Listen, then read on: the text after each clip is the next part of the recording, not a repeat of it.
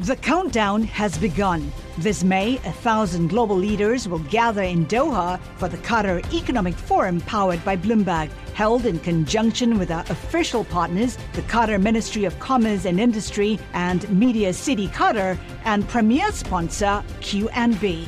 Join heads of state, influential ministers, and leading CEOs to make new connections and gain unique insights. Learn more at QatarEconomicForum.com. Le entregamos todo lo que necesita saber para comenzar el día. Esto es Bloomberg Daybreak para los que escuchan en América Latina y el resto del mundo. Buenos días y bienvenidos a Bloomberg Daybreak América Latina. Es jueves 21 de septiembre de 2023. Soy Lucía G y estas son las noticias que marcarán la jornada.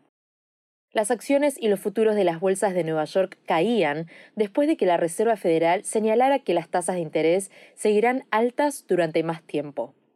El Banco de Inglaterra, por su parte, decidió mantener las tasas inalteradas.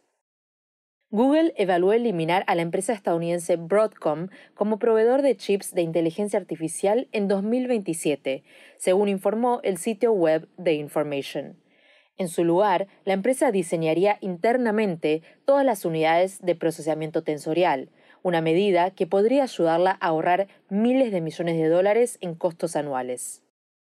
Mientras tanto, Kurt Baker, quien trabajó en Morgan Stanley y Millennium, busca cerca de 3.000 millones de dólares en compromisos de capital para una firma de fondos de cobertura multigestor que compita con Citadel en Asia. Esto es, según una fuente familiarizada con el asunto.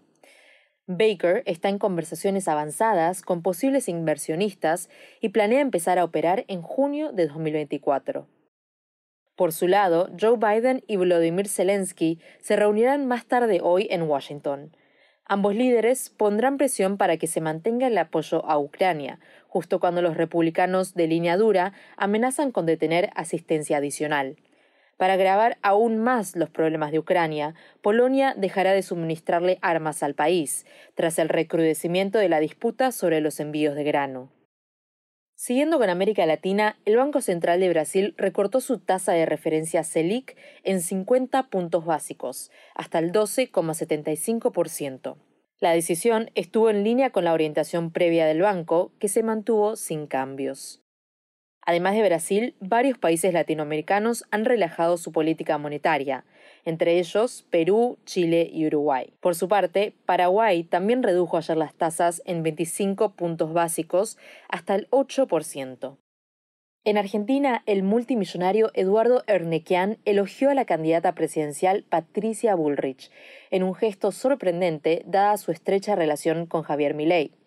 El magnate brindó ayer por Bullrich en un almuerzo con más de 200 empresarios en el Hotel Sheraton de Buenos Aires y dijo que sus esfuerzos en la campaña presidencial merecen el aplauso de la sociedad. Los venezolanos en Estados Unidos podrán permanecer y trabajar en el país durante 18 meses más, en virtud de la prórroga del estatus de protección temporal de la administración Biden, que expiraba en marzo de 2024.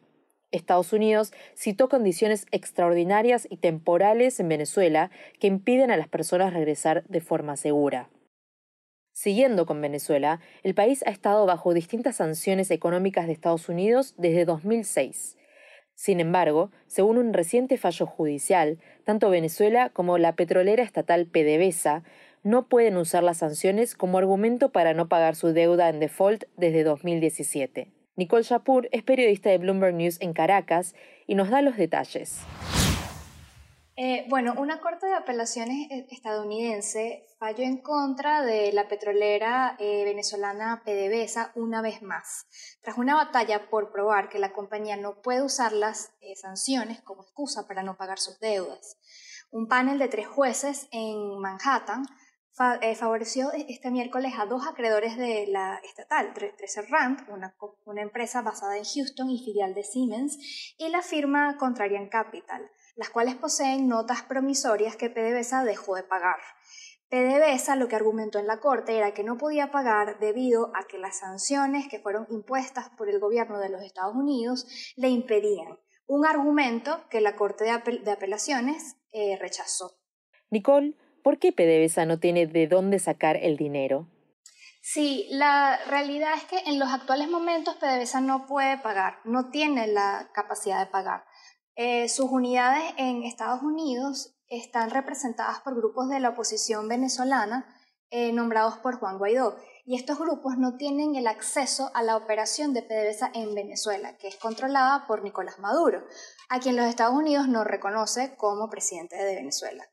Hay otros em, acreedores en situación similar que han decidido ir tras el mayor em, activo de Venezuela en los Estados Unidos, que es Circo Petroleum Corp, un grupo de tres refinerías y estaciones de servicio propiedad del Estado eh, venezolano.